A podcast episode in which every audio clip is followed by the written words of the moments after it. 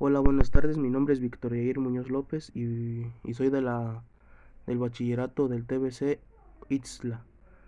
Y voy a hablar sobre el consumo de las drogas. El consumo de las drogas es un gran problema de salud pública para todos los países, pues produce nefastos efectos de mortalidad y mortalidad, así como efectos negativos sobre el consumidor, su familia y la sociedad.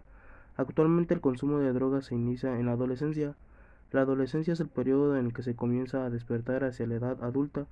Hay cambios físicos, afectivos, pésicos, más independencia de la familia. Se conocen nuevos amigos que pueden influir más o menos en ellos, en su forma de enfrentarse a conductas de riesgo.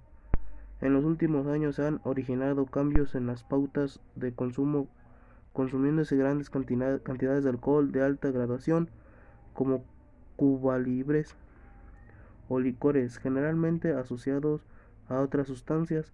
Además de observan en los adolescentes una baja percepción de riesgos que ello conlleva Redondo Romero 2007. Según esta encuesta, en el año 2007 las drogas más consumidas alguna vez en la vida en los últimos meses fueron el alcohol, el tabaco y el cannabis.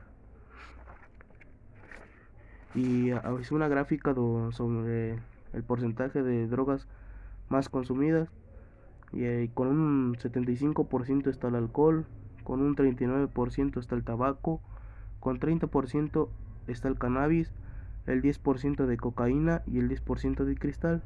Las familias son fundamentales en la etapa de la adolescencia si estas bien estructuradas facilitaran los cambios y la opción de los adolescentes a la sociedad. Existen muchos programas de prevención en el territorio nacional.